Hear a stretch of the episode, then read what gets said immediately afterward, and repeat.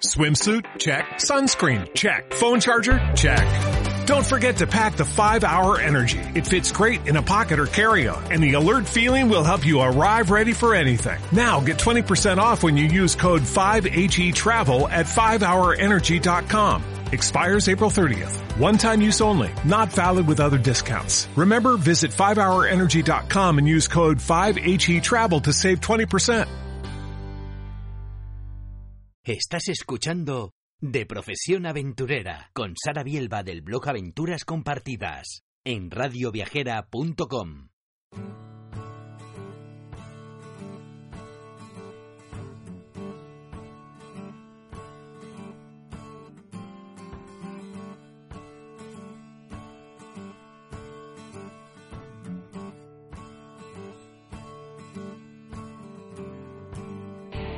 Bienvenido, bienvenida al programa de Profesión Aventurera.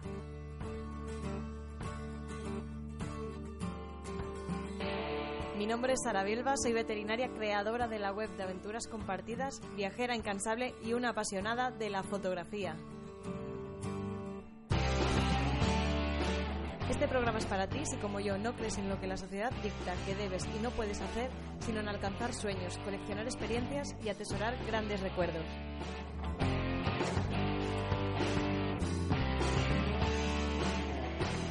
¡Empezamos!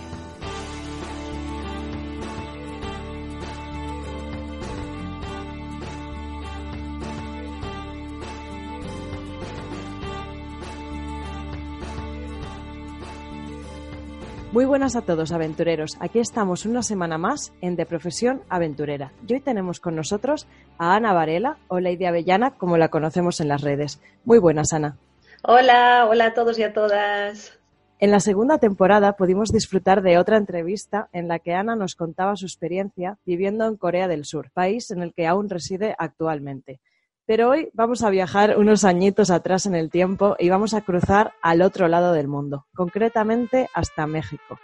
Cuéntanos, Ana, ¿por qué decidiste hace unos años irte a vivir a México y qué es lo que te atraía de este destino? Bueno, pues yo hace unos años decidí irme a México porque estaba en la universidad, estaba estudiando y me quería ir de intercambio. Y la verdad que, que yo no tenía claro a dónde me quería ir. Este, sabía que por Europa no me llamaba la atención, aparte que, para poder hacer un Erasmus, ¿no? un intercambio dentro de Europa, pues, pues tenías que tener nivel de inglés y yo no tenía ningún certificado ni nada. Así que mis opciones en Europa se reducían a Italia o Portugal. Yo como soy de Galicia, Portugal ya lo había visitado bastantes veces y la verdad no me suponía un reto e Italia pues en ese momento no me llamaba la atención. Así que empecé a investigar otras becas que había, otras oportunidades y descubrí que tenía la oportunidad de irme a Latinoamérica. Y bueno, yo estaba como unas castañuelas de no me lo puedo creer, esto existe, porque desde muy niña a mí siempre me gustó la, la música latina, los ritmos así como más caribeños y demás.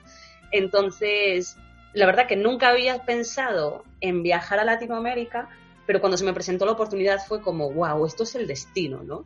Entonces empecé a investigar qué universidades tenía convenio mi universidad en Latinoamérica, ¿no? Y, al principio me quería ir a Colombia, no quería ir a México. Bueno, no que no quisiera, pero no era mi, mi objetivo, ¿no? La cuestión es que en Colombia solamente había convenio con una universidad eh, de una ciudad de la que yo busqué y no encontré nada de información, absolutamente nada. Entonces, me, la verdad que me dio así un poco de miedo de, uy, ¿por qué no hay información de este sitio? Y luego ese estereotipo que hay, ¿no? De, oh, Latinoamérica es peligroso, y Colombia, y el narcotráfico, y no sé qué. La verdad que me eché atrás. Entonces empecé a mirar otros destinos y así fue como acabé en México. Ya es bastante aventura el viajar hasta México, ¿eh? Tampoco había por qué tirarse tanto a la piscina, tienes razón. Y eso que comentas del tema del idioma es algo muy importante porque mucha gente no se atreve a viajar fuera precisamente por esto, ¿no? eh, uh -huh. que asusta un poco el, ir al extranjero por el tema del idioma y, y, bueno, Latinoamérica es una muy buena opción en este sentido. Sí, desde luego que sí. Yo cuando fui no sabía muy bien a qué me iba a enfrentar, pero desde que volví soy una fiel defensora de, de hacer intercambio y sobre todo hacer intercambio en Latinoamérica. Claro, yo qué voy a decir, quedé tan enamorada y además eh, mientras estuve allí, bueno, hoy vamos a hablar de México, pero quiero eh, contar también que mientras estuve allí aproveché para viajar un poco por Latinoamérica y de verdad me, me di cuenta de que hay muchísimo por explorar, que hay muchísimo por ver y que es mucho más de lo que nos cuentan en las noticias. Así que animo a todo el mundo, eh, a lo mejor no ir a México, pero ir a, cualquier lugar que tengan la oportunidad porque va a ser in increíble. Sí, porque además es que Latinoamérica, bueno, es que aparte de que es un continente, ¿no? En, sí mismo, pues la mezcla cultural que tiene y, la gran variedad de paisaje y, de todo, eh, vamos, que, es increíble. Exacto. Y también, eh, mismamente, ya yendo a algo muy simple, ver todas las variantes del español que hay, que mismo dentro de México vas cambiando de región geográfica y te das cuenta de que, de que cambia muchísimo el idioma. Que es, es, que es una locura, es súper interesante, de verdad. Así que animo a, a todo el mundo, si tienen la oportunidad de viajar a aquel lado del mundo. A mí me vas a matar, pero todavía no he estado en, en lo que es Sudamérica. En, Latinoamérica sí he estado en, en, México, aunque no cuenta, que fue cuando aún era un poco pava, como ya digo, que no sabía ni viajar, y fui de viaje de fin de, de fin de carrera a Riviera Maya y la sensación que me da es que no conozco México porque era eh, en el plan todo incluido y, y demás, ¿no? No me metí de lleno en el país también he estado en Cuba, pero la verdad es que tengo muchas ganas de conocer el resto de, Latinoamérica. Cuéntanos, porque aun siendo de habla hispana, imagino que el choque también pues fue importante, ¿no? ¿Cómo es el día a día viviendo en México? ¿Es muy diferente a vivir en España? Pues la verdad que sí que se notan algunas diferencias. Claro,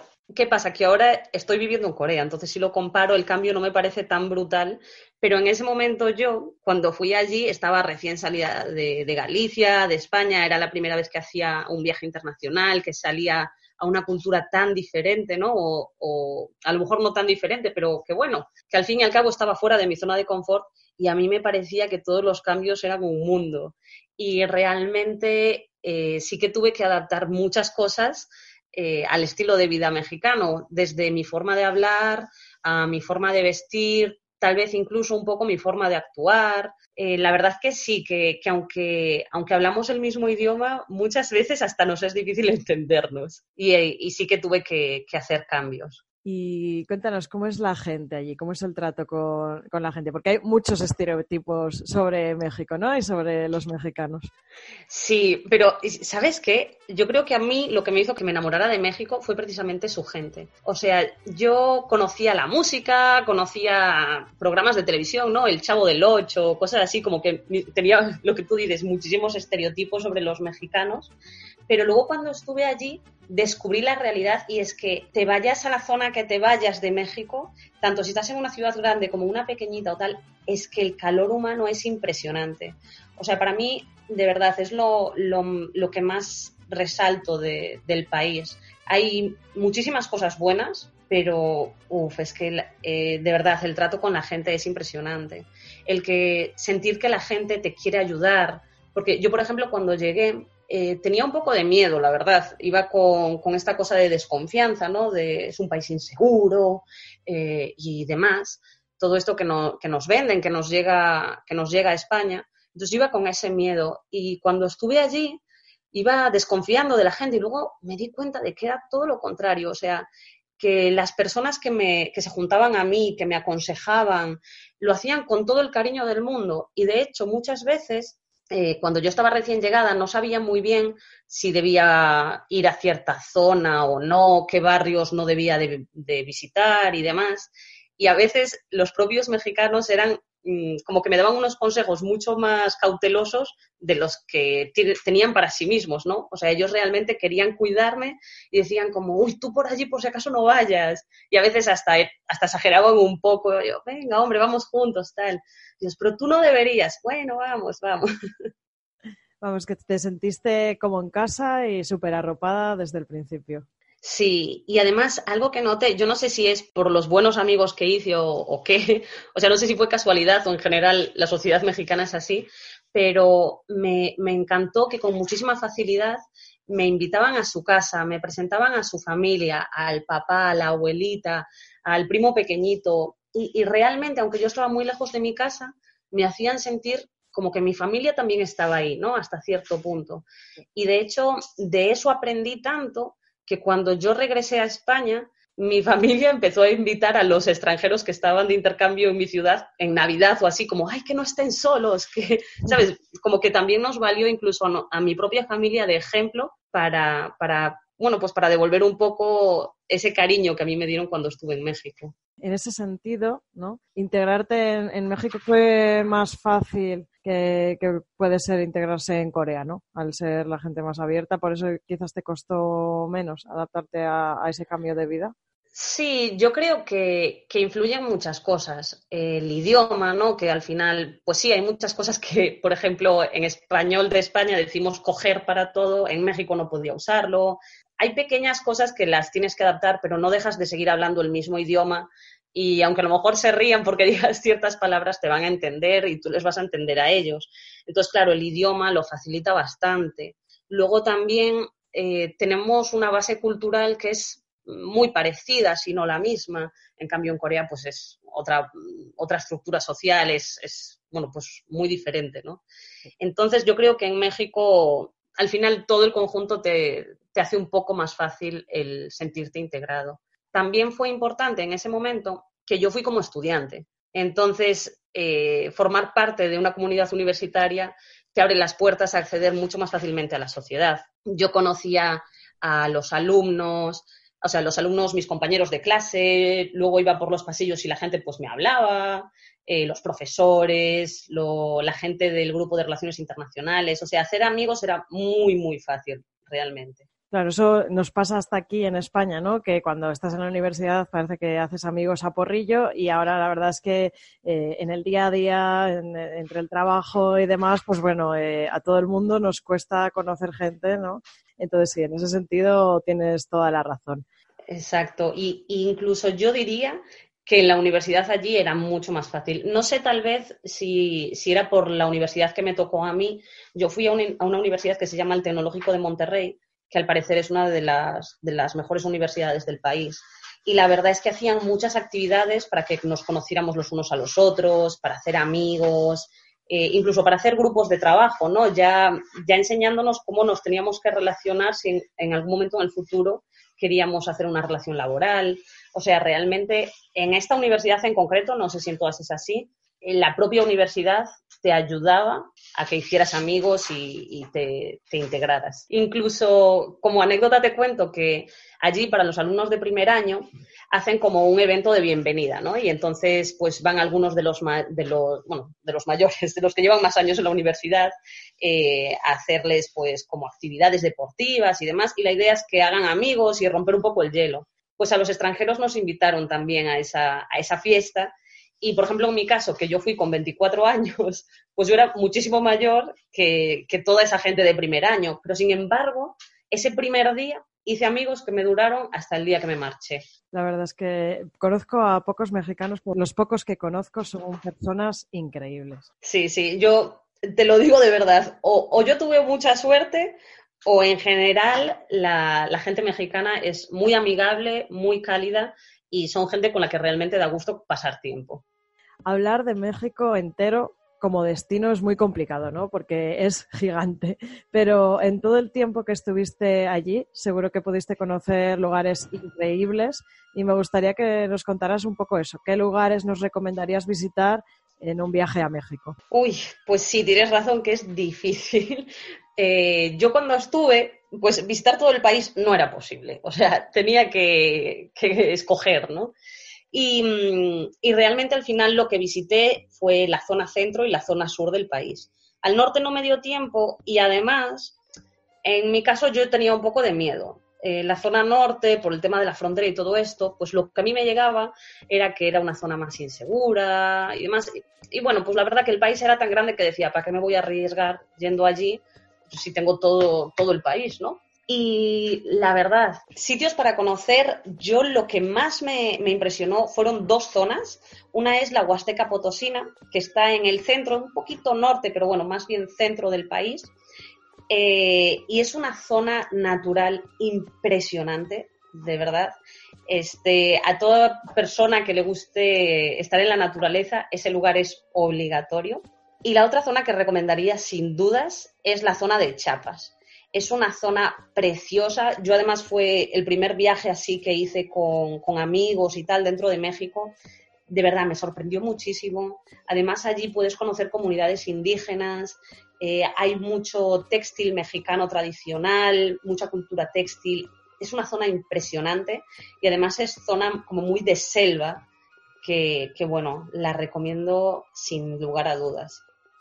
La verdad es que me han hablado genial y maravillas de Chiapas. Normalmente es gente pues que como tú ha pasado una temporada en México no sé por qué, eh, quizás eh, la gente que va, pues eso, como de vacaciones simplemente desde España, nunca se plantea otras zonas de México que no sean Riviera Maya o como mucho eh, algo tipo México DF y, y, poco más, ¿no? La gente como que no, como que no suele ir a otras zonas de México y por lo que tú nos dices, pues tiene, vamos, unas maravillas increíbles dentro del país. Sí, y fíjate que precisamente lo que tú dices, ¿no? Que la mayor parte de la gente va a Riviera Maya, Cancún, por ahí, ¿no? Toda esa zona.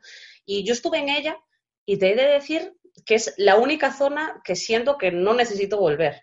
O sea, quiero decir, es una zona preciosa, o sea, es la belleza que tiene es innegable, ¿no? Si va tanta gente, pues por algo es. Las playas son preciosas, el agua, bueno, tiene un color impresionante pero también es la zona más masificada de turistas. Y a mí, por ejemplo, algo que me, dolió era que yo fui allí cuando ya llevaba seis meses viviendo en México.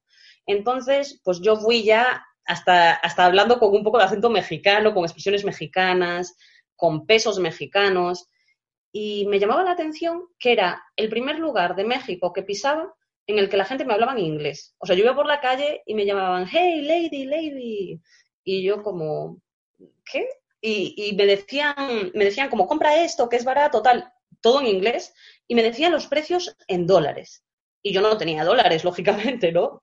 Y le decía como, no, mira, pero ¿y esto en pesos cuánto es? Y me llamó la atención que muchos vendedores ni siquiera sabían los precios en pesos. Usaban la calculadora para transformar el número. Y yo decía como, pero vamos a ver, ¿en qué? ¿No sigo en México? Salí del país y no me enteré. Entonces, aunque me gustó mucho a nivel naturaleza, realmente es una zona que me parece que no es tan representativa de lo que es el país.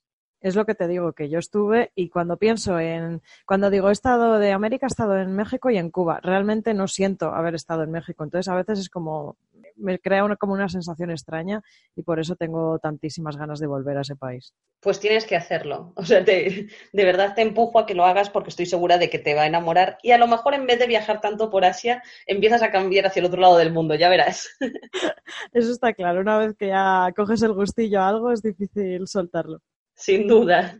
Antes nos comentabas que te daba un poco de, de miedo, de respeto, ¿no? Viajar a, esta zona más al norte de México. Eh, sí que te quería preguntar precisamente por eso. En el resto del país, eh, ¿cómo está el tema de la seguridad? ¿Tú te notaste insegura en algún momento y más siendo mujer, que quizás es como un poco más, ¿no? Hay que tener un poquito más de especial cuidado. Pues mira, yo estuve ya en 2015 y yo vivía en una ciudad que se llamaba Puebla. Y la verdad que allí yo me sentía súper segura eh, realmente no recuerdo ninguna zona que evitara a propósito, o sea, yo vivía en un barrio normal y corriente, no era un barrio de, que estuviera lleno de extranjeros o algo así, para nada, yo vivía en un barrio más de México, eh, iba a la universidad andando, iba al mercado a comprar en vez de ir al supermercado, ¿no? Iba al mercado tradicional y demás. Y a ver, no te voy a engañar, sí que cuando, cuando llegué, eh, para mí el clima de México era clima de verano. Entonces iba por allí con mis shorts, mis camisetas de tirantes, no sé qué, y, bueno, me sentía incómoda, me sentía muy incómoda. Y luego cuando empezaba a hablar con mi acento español, se reían de mí la gente del mercado un montón. Que yo en el fondo lo entiendo, ¿no? Me, imagino la situación y, probablemente por allí no pasarían muchos extranjeros y pues les haría gracia.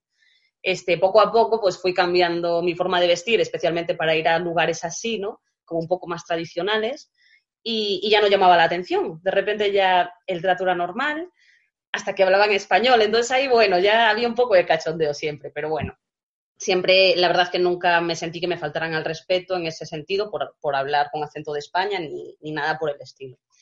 Eh, si hablo así un poco más en general del tema de la seguridad, eh, yo creo que hoy en día puede que haya cambiado un poco Y entonces, mm, todos los consejos que yo pueda dar puede que estén desactualizados, por lo que hay, hay algo que yo le digo a todo el mundo y es que cuando llegues, búscate a alguien que sea de tu confianza, eh, pues yo qué sé, a la persona de relaciones internacionales, si te vas a trabajar a tu jefe, a, tu casero, alguien que realmente te inspire confianza y pregúntale, porque mejor que un local nadie va a saber eh, sobre ese tema, nadie te va a poder informar.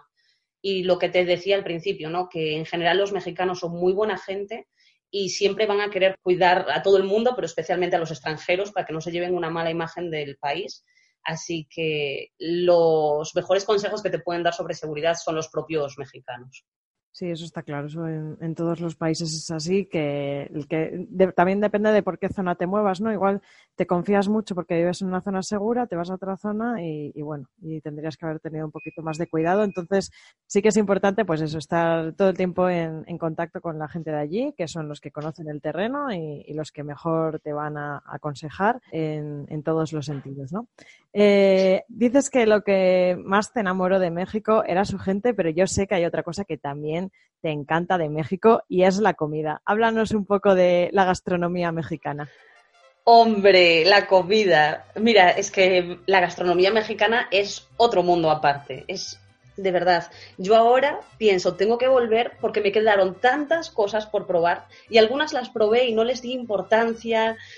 No, de verdad, de verdad. O sea, es como que para poder conocer toda la gastronomía de México, eh, tienes que vivir allí. para empezar, tienes que vivir allí y durante muchos años, porque en un año eh, no, no, eres capaz, ni, ni de broma.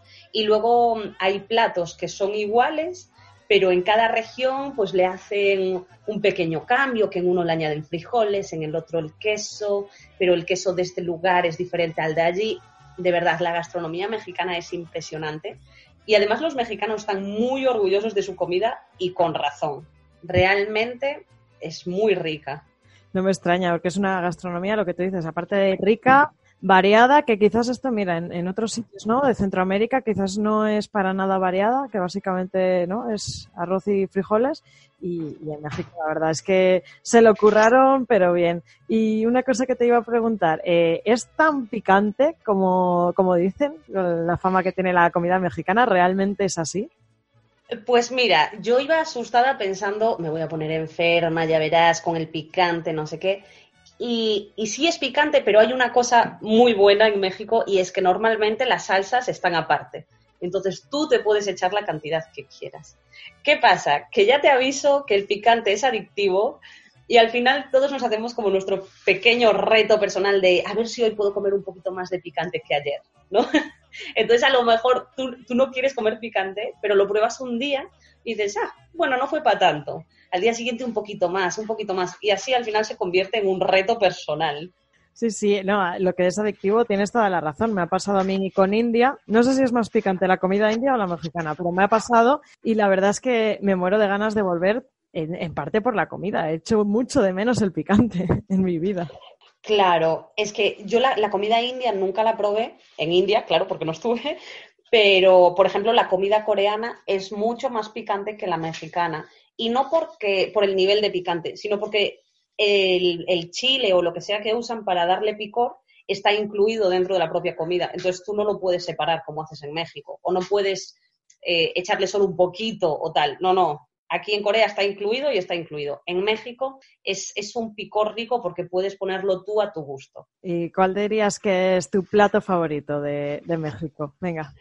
Bueno, no me lo pienso, ¿eh? lo tengo muy claro. Mi plato favorito de México es la cenita poblana, que, básicamente es un plato eh, típico de Puebla, de la ciudad donde yo estuve estudiando, y viene a ser como un taco, pero en vez de usar tortilla, se usa pan. Entonces dentro se le pone la carne, quesito, piña. Uy, no, es una delicia, de verdad. ¿Ese taco que dices eh, es el que lleva también como chocolate o me estoy equivocando?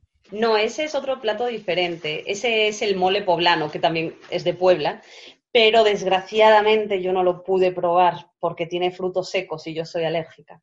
Esa fue una de mis grandes perdiciones y es que dos de los platos más famosos de Puebla, no podía probarlo. Una era ese y el otro era los chiles en nogada, que llevan nueces y no, no puedo comerlo tampoco. Y la verdad me, me dio pena porque todo el mundo dice que son dos platos como muy singulares, con un sabor, digamos que muy extraño para nuestros paladares y, me quedó ahí la cosa de no poder probarlo.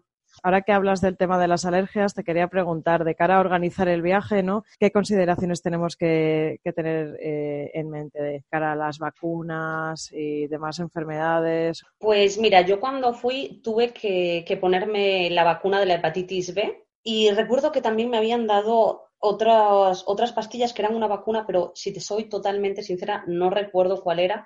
En cualquier caso, cualquier persona que vaya a viajar allá debe de, visitar el centro de, vacunación internacional para informarse de, de, qué necesita ponerse, porque, bueno, a no ser que seas una persona que has viajado mucho, en general es muy probable que te tengas que vacunar para poder ir.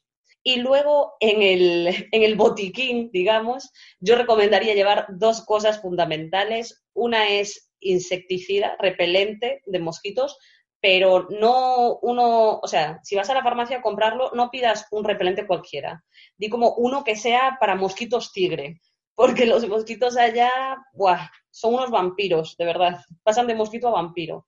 Así que un muy buen repelente lo recomendaría muchísimo. Y también otra cosa que recomendaría, y, bueno, siento aquí el tema escatológico, pero son pastillas para la diarrea, porque es muy común, de hecho, a todos nos pasó, todos los que fuimos cuando yo estaba en México, que nos enfermemos por la comida, ya sea por el cambio de alimentación, por el picante lo que sea, todos caímos y a todos nos hicieron falta esas pastillas. Y también muy importante llevar siempre un seguro de viaje porque nunca se sabe lo que puede pasar. Exacto. A mí yo lo llevé, eh, de hecho era un requisito obligatorio para poder irme de intercambio y por suerte nunca me hizo falta, pero tuve amigos que sí que estuvieron muy enfermos y que menos mal que llevaban el, el seguro porque realmente el cambio de alimentación y el agua también suponen, suponen un problema, al menos para quienes vamos desde España.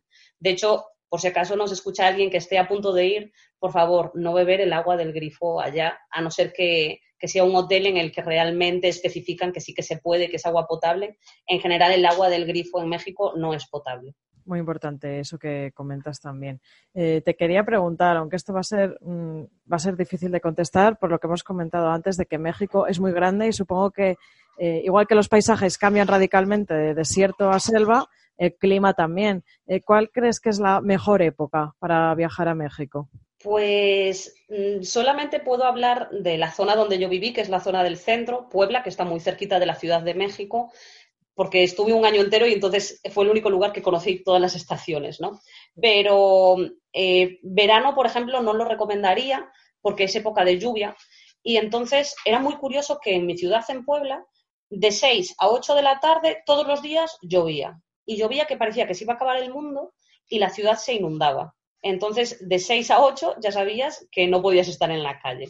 Entonces, si vas para conocer el país, la verdad que esto puede ser un, impedimento. Y luego, aunque en general es un país bastante cálido, o al menos en esta zona que yo viví, invierno es un poquito más frío. Entonces, pues bueno, ya de ir poder disfrutar del calor en todo su esplendor, entonces tal vez los meses de diciembre y enero yo los evitaría también. Pero vamos, que tampoco es que haga un frío que te vayas a morir, ni muchísimo menos. Primavera y otoño, que además es cuando menos gente hay, ¿no? Y ya está. Exacto. Y luego también, por ejemplo, a Riviera Maya, que es a, donde va todo el mundo, pues aquí cuento el dato, nosotros fuimos en diciembre, que fue la primera vez que estuve en Navidades en bikini. Yo estaba encantada de la vida. Eh, cuestión que nos estaba lloviendo todo el día. Yo no, no, la verdad, no sé si era época de lluvias o no, pero fuimos en diciembre y nos llovía, pero vamos, día sí, día también. Vale, pero para conocer Puebla y alrededores, que es lo que nos, es lo que nos interesa ahora más que, que, Riviera después de esta entrevista, la primavera o el otoño, pues es una época ideal. Eh, mucha de la gente que nos escucha normalmente es gente de estilo pues mochilero, ¿no? Un poco como nosotros. Y sí que es interesante que te pregunte eh, tema de presupuesto. ¿Dirías que México es un país barato o, es caro en comparación con, otros destinos? Pues hombre, si lo comparamos con España, es muy barato. eh, si lo comparamos con otros destinos de Centroamérica, por ejemplo, pues tiene unos precios un poco más elevados a lo mejor. Pero bueno, que en cualquier caso eh, es barato y bueno, es barato a comparación y de hecho estuve, como, como sabía que ibas a hacer esta entrevista, estuve haciendo memoria de, precios así de cosas que recuerde yo. Mira, yo por ejemplo de, alquiler de piso eh, pagaba como 150 euros al mes y era un piso ya eh, que vivíamos solo extranjeros, que los precios estaban un poco inflados, o sea que probablemente se puedan encontrar cosas mucho más baratas. Después, el autobús eh, para desplazarnos, ¿no? que allí le llamaban el camión, valía entre 5 y 7 pesos, que son como unos 30 céntimos de euro, más o menos, cada desplazamiento. Y luego comidas, eh, por ejemplo, la, la cemita, este plato que te digo que era mi plato favorito, lo podías encontrar por 25 pesos, que es algo más de un euro, un euro y medio aproximadamente. Y, perfectamente te puedes hacer una comida con dos euros. O sea, recuerdo un lugar donde podías comprar tres tacos por 10 pesos, que eran 50 céntimos de euro. O sea, realmente mm, vivir en México para una persona que va de España es bastante barato y bastante asequible. Vale, sí, eso es lo que imaginaba, pero bueno, como también ya te digo que yo lo que conozco de México es los hoteles cinco estrellas y, estas cosas artificiales que nada tienen que ver con la realidad, pues así para hacernos un poquito más, más a la idea, ¿no? Aparte, es curioso que en esa zona, cuando nosotros fuimos, ya íbamos con la idea de los precios, de, o sea, ya, ya habíamos vivido en México, llevábamos seis meses allí, y cuando llegamos a Cancún y vimos los precios, jolín, nos costó encontrar una taquería que dijéramos, vale, este dinero sí lo pagamos, nos costó un montón, ¿eh? Realmente allí los precios sí que están bastante más inflados que en el resto del país. Nada, hay que, hay que variar, hay que explorar México, nos ha quedado, nos ha quedado claro. Eh, sí, si algo podemos sacar de esta entrevista es, eh, por favor, explora el país, ve algo más, sí, sí. Para ir terminando, Ana, ¿alguna curiosidad así sobre México, sobre los mexicanos? Que, me, ha, salido hasta acento, hasta acento mexicano. Que nos quieras contar, algún dato así curioso o, alguna anécdota viviendo allí. Pues la verdad que, que, no me doy cuenta así ahora mismo de ninguna anécdota, pero mi recomendación es que aprovechéis para comer bien, para bailar, porque si algo se hace en México es bailar y disfrutar de la vida, de verdad. Eh, yo creo que es lo que más hecho de menos, poder eh, estar bailando hasta altas horas. Y, además, si no sabes bailar, no te preocupes, es el lugar perfecto para aprender o al menos para coger un poco el ritmo. Y, nada, disfrutar muchísimo de su gente, llenarte de cariño, porque te aseguro que si vas a México y convives con mexicanos, cuando llegues a, tu país te vas a dar cuenta de que te has convertido en una persona muchísimo más cariñosa y que aprecia la vida. Ganas, de verdad, ¿eh? tengo muchas ganas de, volver por allí porque ya son varias las personas que me han dicho que, tengo que explorar Chiapas sobre todo, pero vamos, que, que, todo el país en sí, que es una auténtica maravilla y que merece totalmente la pena explorarlo. Sí, sí que es cierto. Y, además, eh, una cosa que, tiene de bueno los mexicanos es que allá donde van se llevan su alegría. Y yo una vez me fui de México, eh, seguí en contacto con muchos mexicanos, ¿no? Que, pues, que iban a España al intercambio o demás. Y es que es una energía tan contagiosa que, que bueno, que desde luego yo, yo recomiendo a todo el mundo que se rodee de mínimo un amigo mexicano o amiga mexicana al final es que es lo que te dices, es el país de la alegría, de los mariachis, de la música y del color. O sea que no, no puedes, no puedes, o sea, no tienes tiempo para aburrirte ni para pasártelo mal allí. Desde luego que no. Para aburrirte no vas a tener tiempo. Muy bien, Ana, pues para terminar te voy a hacer una última pregunta y es que eh, ahora estás viviendo en Corea, pero estoy segura de que tienes algún otro plan rondándote la cabeza, algún otro destino en mente. ¿Cuáles son tus próximos proyectos? Pues sí, por ahora me quedan unos mesecitos en Corea, así que voy a intentar exprimirlos al máximo posible, viajar lo más que pueda y, por supuesto compartirlo todo en redes sociales, en mi web, etcétera.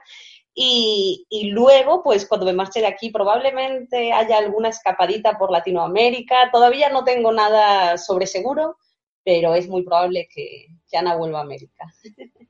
Y nosotros estaremos aquí para escucharlo en otra entrevista.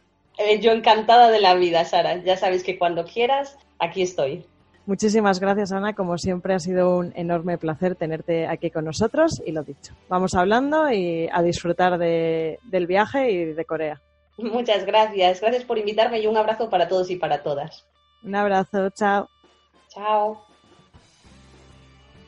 Recordad que aparte de en Radio Viajera también podéis encontrarme en mi web de aventurascompartidas.com, un lugar donde la exploración y la fotografía se cogen de la mano. Y si no, también podéis encontrarme a través de las redes sociales, sobre todo en Instagram, que es donde estoy más activa y donde voy compartiendo todas mis andanzas por el mundo. Y por supuesto, si tú también eres una viajera incansable y te gustaría compartir tus experiencias con nosotros, puedes contactarme que yo estaré encantada de entrevistarte. Y nada más por hoy. Muchas gracias por haber estado al otro lado y espero que lo hayas disfrutado tanto como nosotras. La próxima semana volveremos con más aventuras. ¿Y de qué hablaremos? Bueno, tendrás que esperar unos días para saberlo. Un abrazo enorme y nos vemos pronto en De Profesión Aventurera.